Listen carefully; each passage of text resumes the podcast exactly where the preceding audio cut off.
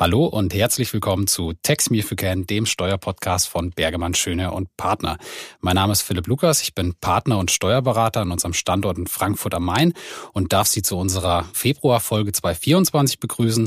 Und ich bin natürlich auch nicht alleine. Ich habe wieder drei Mitstreiter mitgebracht. Wir fangen mit den Ladies an. Ladies First von unserem Frankfurter Standort ist da die Nathalie Sieb. Hi Nathalie, schön, dass du da bist. Grüß dich, Philipp.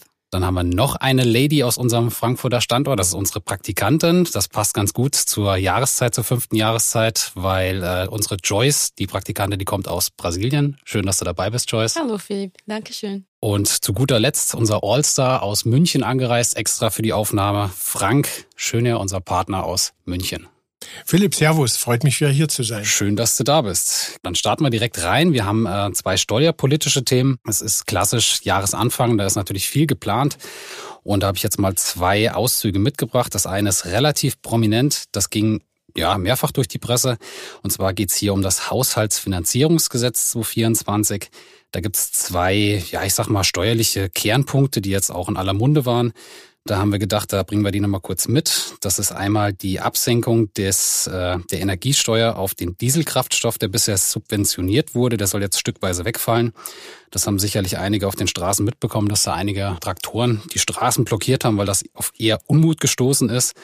Und der zweite Punkt, der hier geplant ist, äh, ist die Erhöhung der Luftverkehrssteuer.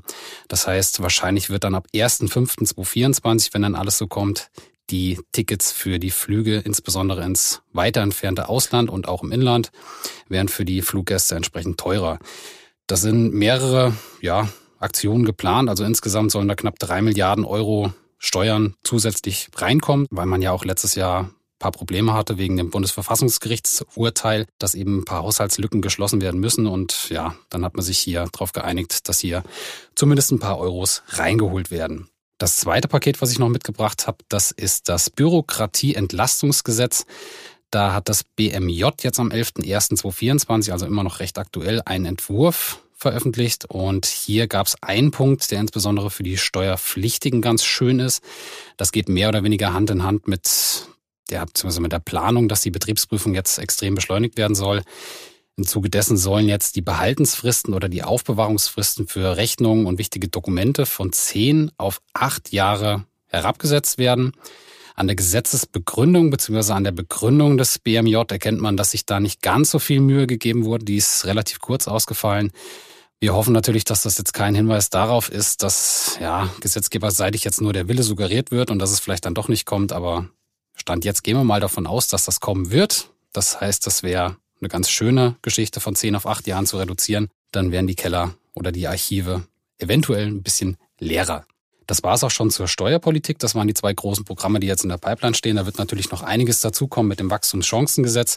Da gibt es allerdings jetzt noch keinen neuen Stand. Das werden wir dann in den nächsten Folgen dann aufgreifen, wenn es da was Neues gibt. Von daher würde ich sagen, beschließen wir den Teil und gehen direkt in die Ertragssteuern. Und da darf ich an die Joyce übergeben. Da haben wir nämlich ein Thema, das betrifft DRC 7. Das ist die Verlängerung der Abgabefrist. Ja, danke schön, Philippe.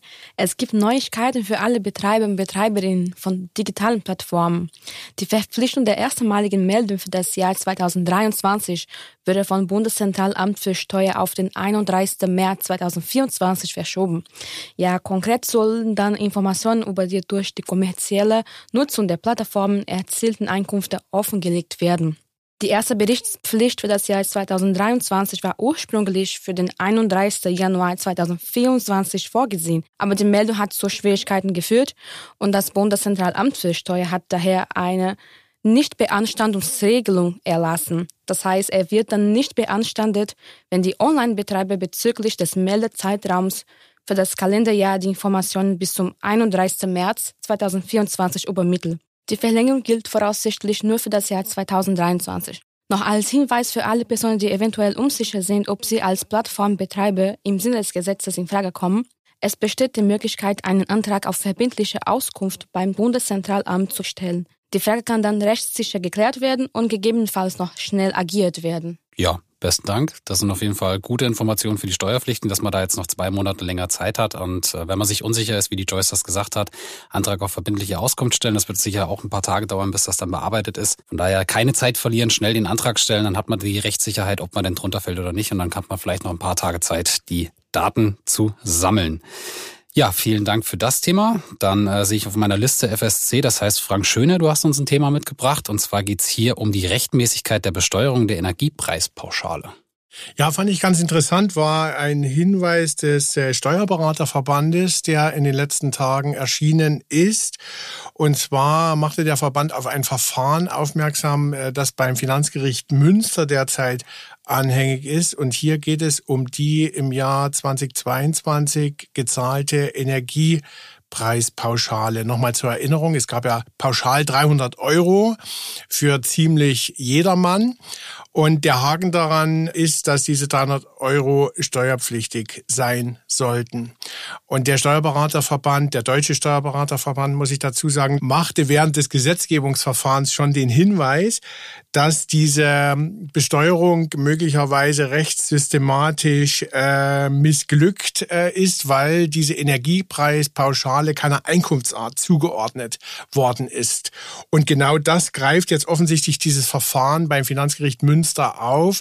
Und es bleibt jetzt mal abzuwarten, wie das ausgeht. Jetzt für die Steuererklärung 22 beziehungsweise die Steuerbescheide für 22, dort wo es noch geht, gegebenenfalls bezüglich dieser Frage offen halten. Genau, also da auf jeden Fall den Einspruch dann einlegen und gegebenenfalls eine Vorläufigkeit oder Ruhen des Verfahrens beantragen, sich hinten dranhängen und dann mal abwarten, was hier kommt. Vielen Dank hierfür. Dann ähm, springen wir zur Nathalie, die hat ein Thema mitgebracht. Hier geht es um den Blockerwerb von Beteiligungen. Da gab es damals, glaube ich, von der OFD Frankfurt eine ganz schöne Verfügung, die kenne ich noch aus Amtszeiten, aber da gibt es jetzt Neuigkeiten, was das betrifft. Genau, und zwar gibt es da ein BFH-Urteil vom 6. September 2023. Klägerin war eine GmbH, die bestand aus einer Komplementärin und fünf Kommanditisten. Und die KG war Alleingesellschafterin einer kommunalen Energieversorgungs GmbH. Im Streitjahr 2014 trat dann die neue C GmbH in die KG ein, indem sie in einer notariellen Urkunde von drei Altgesellschaftern einmal 5,21 Prozent, 1,76 Prozent und 5,97 Prozent, also zusammengerechnet 12,97 Prozent erwarb.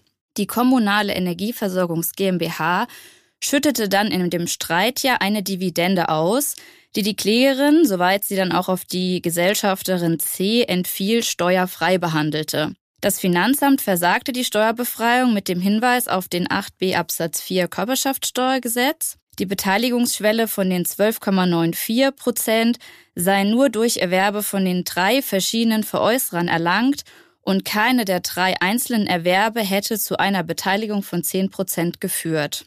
Also Kernproblem in dem Sachverhalt ist die Anwendungsfrage von 8b Absatz 4 Satz 5 und Satz 6 im Körperschaftssteuergesetz und der BFH gab der Klage statt und bejahte die Steuerfreiheit. Die angeführte Beteiligungsschwelle von 10 Prozent kann durch einen aus Sicht des Erwerbers wirtschaftlich einheitlichen Erwerbsvorgang auch dann erreicht werden, wenn an diesem Vorgang mehrere Veräußerer beteiligt sind. Zwar ergibt sich aus dem Wortlaut nicht, ob der Erwerb von mehreren Anteilspaketen, die jeweils unter die Beteiligungsschwelle von 10 Prozent liegen, zusammen aber 10 Prozent oder mehr erreichen, von mehreren Veräußerern dazu führt, dass 8b Absatz 4 Satz 6 erfüllt ist und die Dividende damit steuerfrei ist. Nach dem BFH genügt es, dass es sich aus Sicht des Erwerbers um einen wirtschaftlich einheitlichen Erwerbsvorgang handelt, auch wenn hier mehrere Veräußerer beteiligt sind. Nach der Entstehungsgeschichte und dem Normzweck macht es keinen Unterschied, ob der Erwerb von einem oder von mehreren Veräußerern erfolgt. Der Senat konnte hier allerdings die Auslegungsfrage zur generellen Anwendbarkeit von 8b Absatz 4 Satz 6 bei mehreren Teilerwerben offen lassen, denn im Streitfall wird die Beteiligungsschwelle aus der Erwerbersicht durch einen wirtschaftlich einheitlichen Erwerbsvorgang erreicht, hier ist insbesondere auch auf die notarielle Urkunde hinzuweisen, in der die drei Teilerwerbe stattgefunden haben. Allerdings wendet die Finanzverwaltung eben diesen Satz 6 grundsätzlich nur für einen unterjährigen Blockerwerb von mindestens 10 Prozent an. Also hier in den Konstellationen, das BFH-Urteil eben vom 6. September ist von großem Interesse und man sollte dann auch gegebenenfalls Einspruch einlegen und den Klageweg bestreiten.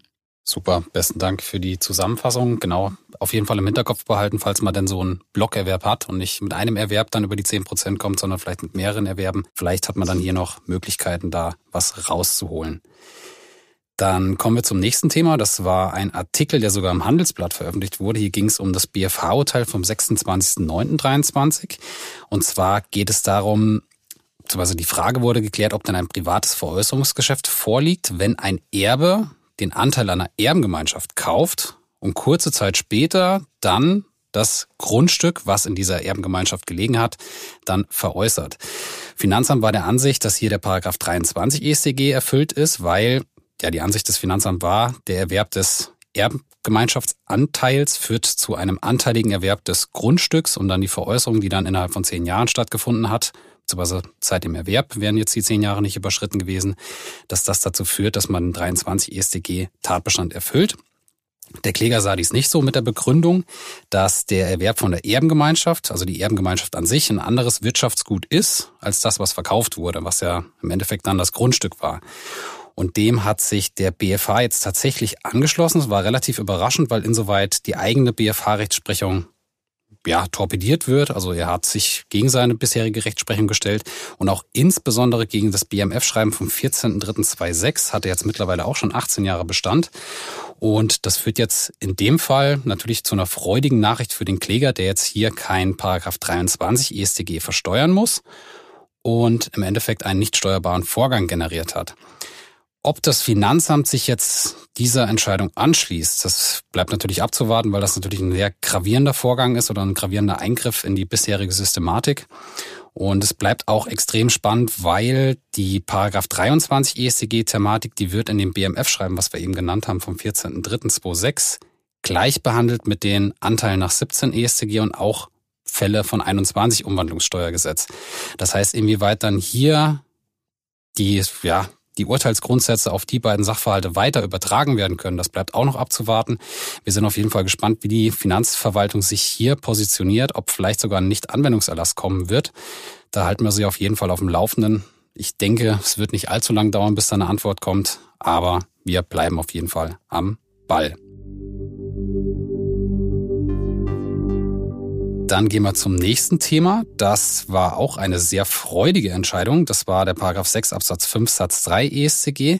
Hier geht es um die Buchwertübertragung bei beteiligungsidentischen Personengesellschaften, im Kontext jetzt hier Schwesterngesellschaften. Und da gab es eine Entscheidung vom Bundesverfassungsgericht.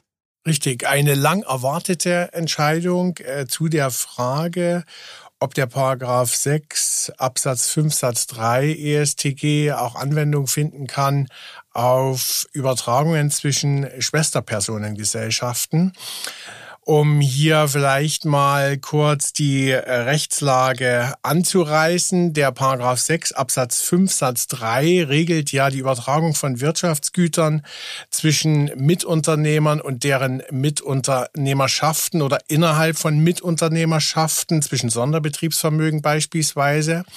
Er regelt aber nicht explizit die Übertragung zwischen Schwesterpersonengesellschaften. Und ähm, die Finanzverwaltung war hier der Meinung, äh, eine Buchwertübertragung zwischen Schwesterpersonengesellschaften ist äh, nicht möglich und berief sich äh, dabei auf das Gesetzesverfahren, in welchem das diskutiert wurde, aber eben nicht ausdrücklich ins Gesetz aufgenommen worden ist. Und jetzt stellte sich nun die Frage, ob hier ein, ein Verstoß gegen den Gleichheitssatz äh, vorliegt, weil eben ein zumindest eine Übertragung zwischen beteiligungsidentischen Schwesterpersonengesellschaften ähm, es gibt keine einleuchtenden Gründe, warum das schlechter gestellt wird als eine Übertragung jetzt äh, zwischen Mitunternehmern und ihren Mitunternehmerschaften.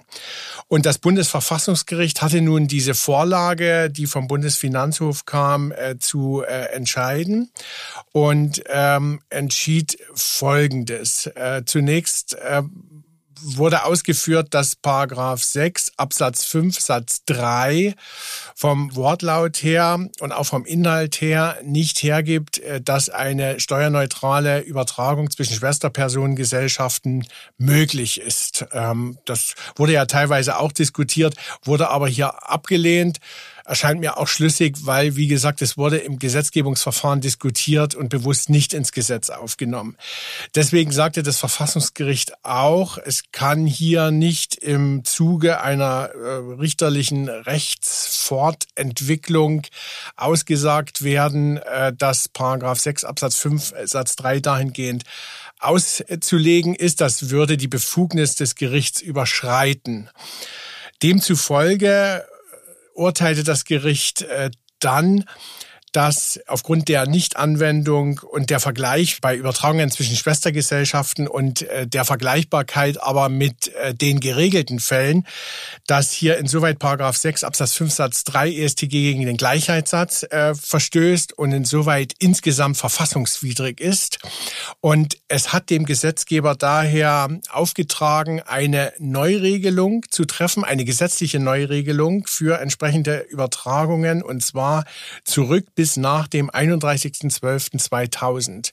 Und bis eine solche Neuregelung getroffen ist, bleibt Paragraph 6 Absatz 5 Satz 3 ESTG anwendbar mit der Maßgabe, dass eine Übertragung, eine Buchwertübertragung auch zwischen beteiligungsidentischen Schwesterpersonengesellschaften möglich ist das ist, glaube ich, auch wichtig zu betonen, äh, das Beteiligungsidentische. Ja, also häufig äh, hat man ja die Konstellation von Schwestergesellschaften, wo das nicht ganz beteiligungsidentisch ist. Dort wäre ich vorsichtig. Äh, da wird auch künftig eine Buchwertübertragung wohl nicht möglich sein. Genau, also da Augen auf, falls so eine Umstrukturierung im Konzern oder ja bei Personengesellschaften anstehen sollte, dass man genau da aufpasst und auch einhakt, dass da Beteiligungsidentität herrscht und dass man dann auch in die Vorteile der Entscheidung des Bundesverfassungsgerichts reinrutscht. Deshalb all auf jeden Fall im Hinterkopf behalten. Dann haben wir noch ein drittes Thema von dir, Frank, bevor wir den Ertragssteuerteil jetzt schließen. Und zwar ist das die elektronische Übermittlung von Vollmachtsdaten an die Finanzbehörden. Mhm, da gab es auch ein interessantes BFH-Urteil. Und zwar ging es da um die Frage der Zustellvollmacht. Äh, in dem äh, entschiedenen Fall lag eine entsprechende Vollmacht vor. Die wurde auch elektronisch übermittelt, wirksam übermittelt, mittels des amtlichen Formblatts. Also das ist eine Aussage des BFHs. Eine elektronische Übermittlung ist nur äh, anzuerkennen, wenn das äh, über das äh, über den amtlich vorgegebenen Datensatz passiert. Das ist hier geschehen. Allerdings äh, mit der Einkommenssteuer Grunderwerbsteuernummer. Und äh, hier ging es um einen Grunderwerbsteuerbescheid. Und äh, die Grunderwerbsteuer hat ja die Besonderheit, äh, dass hier für eigene Steuernummern vergeben werden, wie übrigens auch bei anderen möglichen Feststellungen, wie zum Beispiel Grundbesitzwerten und so weiter. Und diese Steuernummer war naturgemäß in dieser Vollmacht äh, nicht enthalten. Und äh, daher schickte das Finanzamt äh, den Steuerbescheid direkt an den Steuerpflichtigen und nicht an den Bevollmächtigten. Dieser ließ den Bescheid dann liegen und leitete ihn erst nach einigen Monaten an seinen äh, Steuerberater weiter, der dann sofort Einspruch einlegte mit dem Hinweis, äh, dass äh, der Bescheid erst mit Übergabe an ihn äh, bekannt gegeben äh, worden sei und deshalb noch fristgerecht ist. Das Finanzamt lehnte das ab mit dem Hinweis, dass keine entsprechende Vollmacht Vollmacht vorlag, weil eben die entsprechende Steuernummer für die Grunderwerbsteuer hier nicht enthalten war. Und der BFH sagte nun, dadurch, dass in der Vollmacht äh, keine Einschränkung getroffen worden ist für bestimmte Steuerarten, äh, es sich um eine Art Generalvollmacht gehandelt hat, auf die sich der Steuerpflichtige auch verlassen müsste und hat dem Steuerpflichtigen Recht gegeben und hat gesagt, in dem Fall ist der Bescheid erst bekannt gegeben, wenn der Bevollmächtigte ihn erhält.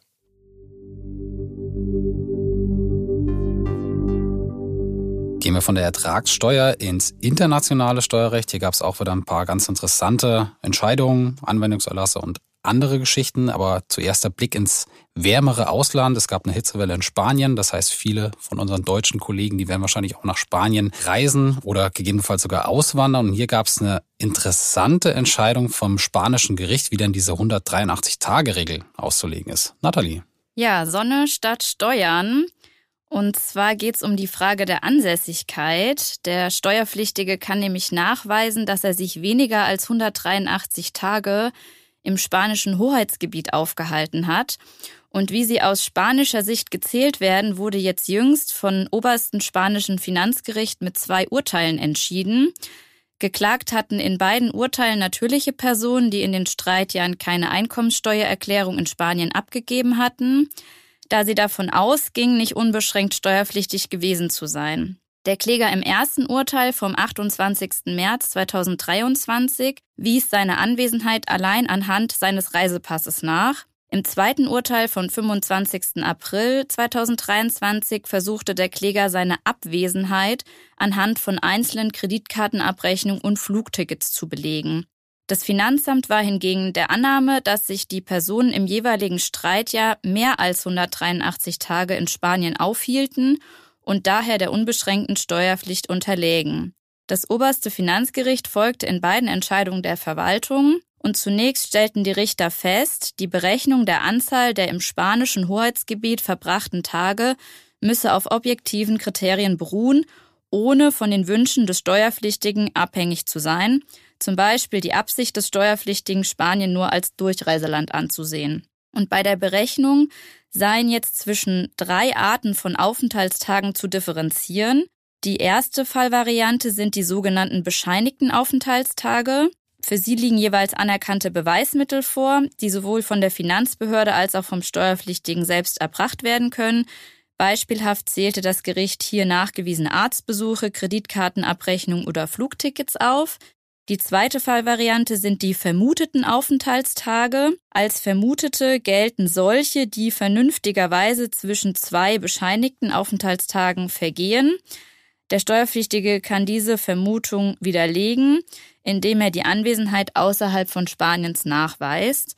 Und die dritte Kategorie sind die sogenannten sporadischen Abwesenheitstage. Sie werden dann zu den bescheinigten und den vermuteten Aufenthaltstagen hinzugerechnet. Darunter sind solche Tage zu verstehen, die nicht in einem anderen nachgewiesenen Ansässigkeit verbracht werden und in Anführungszeichen sporadisch sind. Den unbestimmten Rechtsbegriff legt das Gericht dahingehend aus, dass Kurzreisen in Länder außerhalb eines Ansässigkeitsstaates, die der Steuerpflichtige von Spanien mit Rückkehr nach Spanien erbringt, als sporadische Tage gelten. Also hier ein Aufenthalt von fünf Tagen in Zürich, zu der der Kläger aus Madrid anreiste und anschließend nach Madrid zurückkehrte. Darüber hinaus verlange die Zählweise der 183 Tage keinen ununterbrochenen Aufenthalt und Ein- und Ausreisetage sowie Aufenthalte von weniger als 24 Stunden seien auch als Zähltage zu erfassen. Transittage durch spanisches Hoheitsgebiet seien Aufenthaltstage, wenn sie das Überschreiten der Zoll- und Einwanderungsschranke beinhalten. Noch wichtig zu erwähnen ist, dass eine Übernachtung nicht zwingend erforderlich ist, sodass auch kurze Zwischenstopps in Spanien als Zieltage anzusehen sind. Und für die Praxis schwer abgrenzbar sind die sogenannten sporadischen Abwesenheitstage, also das heißt die wenigen Tage außerhalb Spaniens zum Beispiel für einen Urlaubszweck. Diese können nämlich ebenfalls als spanische Anwesenheitstage zählen und für die Praxis empfiehlt es sich daher eben eine umfassende Dokumentation äh, zu treffen, die über einen bloßen Reisekalender hinausgeht, also wirklich Kreditkartenabrechnung zu sammeln, Kontoauszüge, Social-Media-Informationen und so weiter. Es sollte auch stets eine Einordnung verschiedener Anwesenheits- und Reisetage mit entsprechenden Nachweisen vorgenommen werden. Alternativ zu dieser Einordnung können allerdings die ertrags- und vermögenssteuerlichen Folgen eines Ansässigkeitswechsels nach Spanien auch temporär über das sogenannte Lex Beckham-Regime vermieden werden, umgangssprachlich nach dem Fußballspieler David Beckham benannt, der zeitgleich mit dem Gesetzeseinführung nach Spanien zog und somit seine verbundene Besteuerung mit spanischen Einkünften während seines Vertragsverhältnisses mit Real Madrid günstiger ausfiel. Spanien lockt nämlich unter anderem seit dem 01.01.2023 digitale Nomaden mit der steuerlichen Sonderregelung für Zuwanderer der sogenannten Flat Tax von 24 Prozent.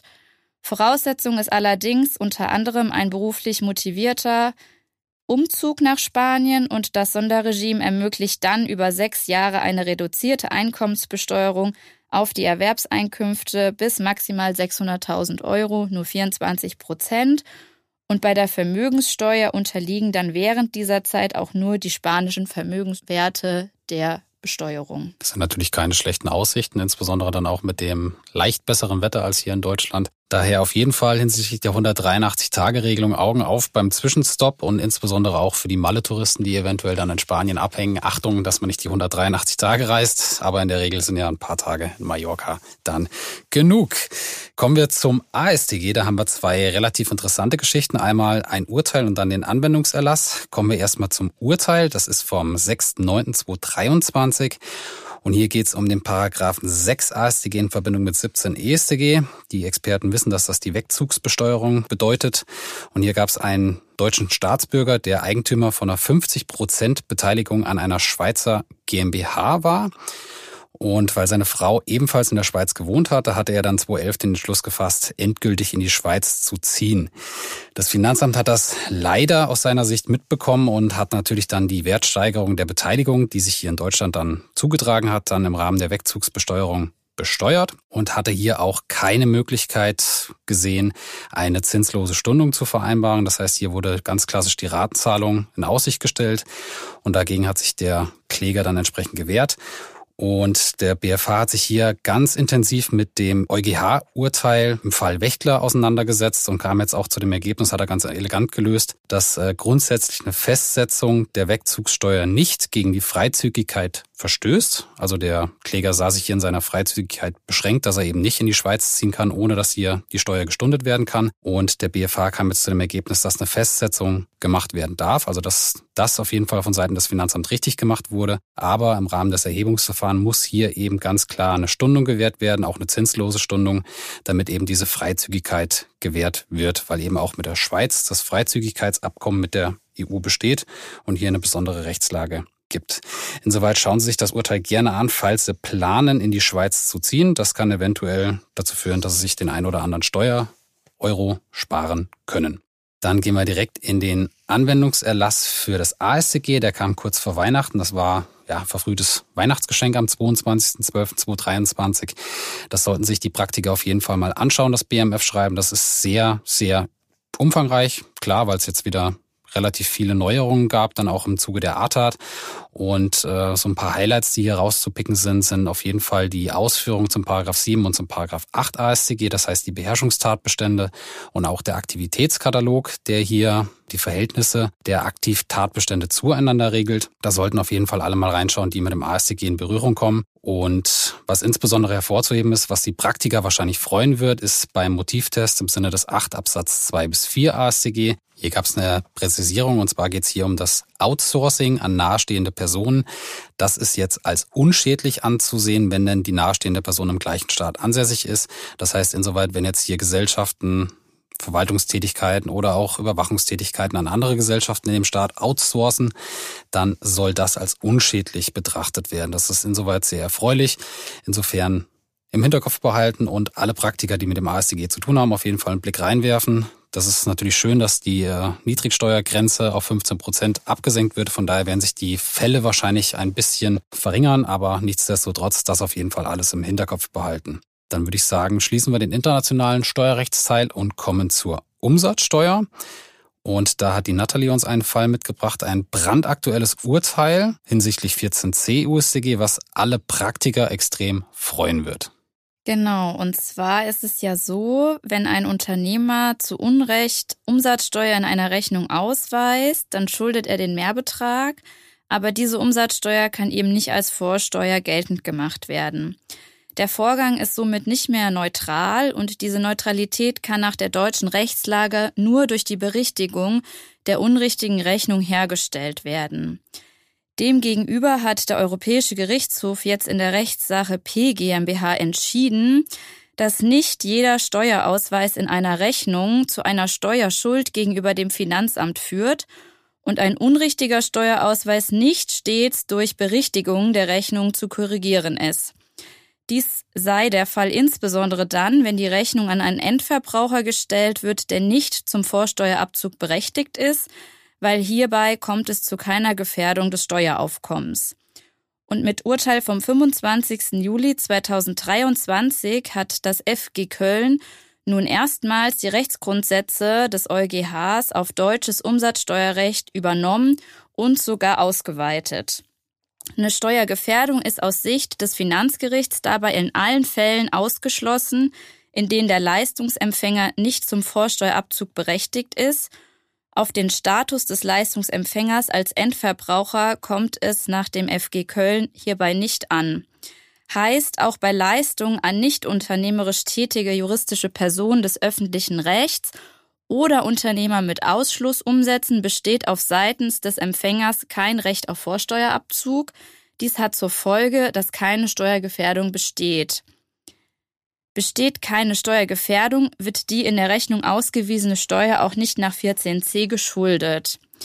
Die Finanzbehörden haben diese Steuer somit auch an den Unternehmer zurückzuzahlen und dafür bedarf es nach der neuen Rechtsprechung keiner Rechnungsberichtigung mehr. Vielmehr stellt das Finanzgericht Köln klar, dass die Steuer als von Anfang an nicht geschuldet zu betrachten ist und stellt der Unternehmer einen Antrag auf Erstattung der Steuer, ist diese somit ex tunc zu berichtigen, das heißt im Zeitraum der ursprünglichen Steuerfestsetzung. Dies hat zur Folge, dass der Unternehmer die Steuer gegebenenfalls zuzüglich Zinsen erstattet bekommt. Und zugleich hat dies zur Folge, dass die Rückforderung von zu Unrecht ausgewiesenen Steuerbeträgen durch die Bestandskraft der zurückliegenden Steuerfestsetzung beschränkt ist. Weiterhin bestätigt das FG Köln, dass mangels Pflicht zur Rechnungsberichtigung zu keiner Rückzahlung der Umsatzsteuer an den Leistungsempfänger kommen muss.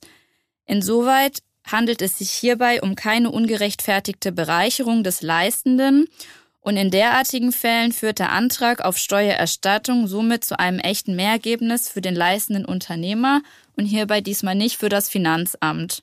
Weitergehend führt das Finanzgericht auch aus, dass bei der Abrechnung an vorsteuerabzugsberechtigte Unternehmer im Einzelfall eine Erstattung der unrichtig ausgewiesenen Umsatzsteuer ohne Rechnungsberichtigung erfolgen kann. Dies folgt aus dem Grundsatz der Neutralität der Umsatzsteuer hat ein Unternehmer den Steuerausweis in gutem Glauben vorgenommen und stellt sich nachträglich heraus, dass der Steuerausweis zu Unrecht erfolgt ist, bedarf es regelmäßig keiner Rechnungskorrektur als Voraussetzung für die Erstattung der 14c-Steuer. Dies gilt insbesondere dann, wenn eine solche Korrektur unverhältnismäßig ist, zum Beispiel aufgrund von der Vielzahl an erforderlichen Korrekturen oder weil dem Leistenden die Rechnungsadressaten nicht bekannt sind, wie etwa im Fall von den sogenannten Kleinbetragsrechnungen. In diesem Fall kann sich der Unternehmer unmittelbar auf Artikel 203 der Mehrwertsteuersystemrichtlinie berufen und eine Erstattung auch ohne Rechnungskorrektur beantragen. Für die Beraterpraxis ist zu beachten, dass das Urteil noch nicht rechtskräftig ist, sondern die Revision beim fünften Senat unter 16 aus 23 anhängig ist. Und gleichwohl ergeben sich trotzdem aus dem FG-Urteil bereits jetzt schon Handlungsempfehlungen. Immer dann, wenn die Mandanten potenziell zu viel Umsatzsteuer in Rechnung ausgewiesen haben, sollten Einsprüche für alle offenen Jahre eingelegt werden und zu denken ist hier insbesondere auch an derzeitig strittige Fälle zur Anwendung des ermäßigten Steuersatzes oder auch im Bereich der Steuerbefreiung oder auch wie die derzeit schwierigen Abgrenzungsfragen im Bereich des Paragraphen 2b Umsatzsteuergesetzes für die interkommunalen Zusammenarbeiten. Gerade im Endkundengeschäft kann hier bei Fehlern ein erheblicher Korrekturaufwand vermieden werden und des Weiteren sind natürlich auch neue Urteile zu Steuerbefreiung oder Steuersatzermäßigung ähm, relevant für diese Problematik, zukünftig auch für die zurückliegenden Jahre interessant an dieser Stelle. Denn wo bislang ein Ausweis in Rechnung einer Anwendung neuer Urteile auf Allzeiträume entgegenstand, ist künftig im Einzelfall ein Erstattungsantrag auch für diese Jahre gegebenenfalls möglich. Ja, vielen Dank auf jeden Fall für die Zusammenfassung. Das sind natürlich erfreuliche Nachrichten für den Steuerpflichtigen. In dem Fall, insbesondere jetzt bei den 14c Sachverhalten, sollte man das auf jeden Fall beobachten und sollte mal eine Art Health-Check durchführen, ob dann solche Sachverhalte in der Vergangenheit vorgelegen hatten, ob man dann vielleicht sogar mit, mit einem Einspruch sich ans Verfahren dran zu hängen, um zu schauen, dass man hier den ein oder anderen Euro zurückbekommt, wenn man denn keine Korrektur der Rechnung machen kann oder wenn dies nicht mehr möglich ist. Insofern das auf jeden Fall im Hinterkopf behalten. Dann würde ich vorschlagen, bevor wir zu dem lustigen Teil kommen mit dem Steuerknüppel des Monats und der Statistik des Monats, machen wir noch eine kurze Pause.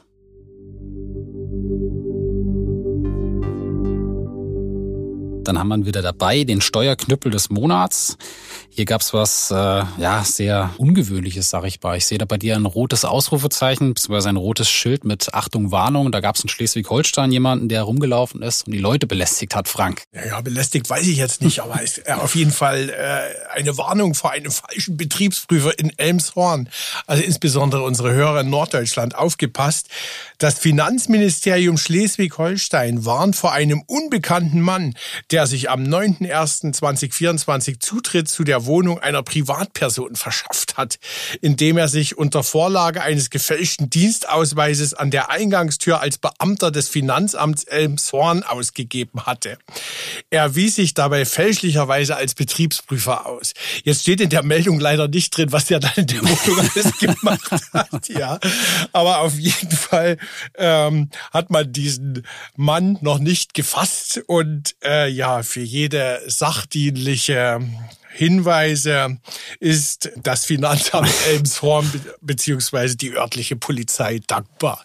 Ja, Belohnung wird wahrscheinlich keiner ausgesetzt. Würde mich jetzt auch mal interessieren, ob da was eventuell was festgestellt wurde, ob das zu einem Mehrergebnis geführt hat und was der Kollege da in der Wohnung gemacht hat. Aber wie du schon gesagt hast, Norddeutschland Ich glaube, man wird nie wieder was von der Sache hören. wahrscheinlich nicht. Ist auch eine kuriose Idee. Aber natürlich diese Betriebsprüfungsausweise, Nathalie, du kennst auch noch aus deiner Zeit. Ja. Es ist halt ein Papierlappen und er ist sehr leicht zu fälschen. Aber gut, also Augen auf in Norddeutschland, falls da jemand rumläuft, sich den Ausweis zeigen lassen und vielleicht auch mal etwas genauer hinschauen. Dann kommen wir zur Statistik des Monats, weil wir ja den Beginn der fünften Jahreszeit feiern. Das ist bei uns in der Kanzlei auch immer sehr beliebt. Haben wir noch ein paar Statistiken zum Karneval mitgebracht. Und zwar erstmal ein bisschen was zu Zahlen, zu den konkreten Zahlen. Und dann habe ich noch eine Schätzfrage für euch. Und zwar wurden zur Karnevalszeit 2022 damals 1,65 Milliarden Euro umgesetzt, von denen sich am meisten die Gastronomie erfreut hat mit knapp 800 Millionen Euro. Und da hätte ich jetzt noch eine Schätzfrage an euch. Danach kommt ja direkt die Fastenzeit. Was glaubt ihr, auf was wird am meisten verzichtet? In, in der Fastenzeit? Ja. Ich glaube tatsächlich auf Alkohol. Alkohol steht auf Nummer eins und dann habe ich noch die Nummer zwei dabei. Könnt ihr zwei nochmal raten? Süßigkeiten? Das ist die Nummer zwei tatsächlich. Stark. Dann können wir das schnell abkürzen. Ja, passt. Hätte ich gedacht, das geht ein bisschen länger. Aber für den Fall habe ich natürlich noch eine andere Statistik mitgebracht, dass es, falls es zu schnell geht. Und zwar gab es vom BMF hier noch die äh, ja, Veröffentlichung des Aufkommens der Lohnsteueraußenprüfung in 2022. Und zwar wurden hier Mehrergebnisse von insgesamt knapp 700 Millionen Euro generiert. Und da wurden knapp 70.000 Arbeitgeber geprüft. Und was ich ganz faszinierend fand, es gibt insgesamt 1900 Lohnsteueraußenprüfer, die im Einsatz sind. Und die haben durchschnittlich knapp 365.000 Euro reingeholt, in Anführungszeichen. Das heißt knapp 1000 Euro pro Tag. Ich habe es jetzt nicht mit dem Stundenlohn entgegengesetzt, aber ich glaube, der ist ein bisschen geringer. Also die Lohnsteueraußenprüfer ja lohnt sich. in der Juve-Statistik Umsatz pro Berufsträger sehen lassen. Definitiv, das ist auf jeden Fall keine schlechte Quote. Den Beruf könnte man natürlich noch interessanter machen, wenn es dann auch eine Erfolgsquote geben würde, aber naja, ist eine andere Geschichte.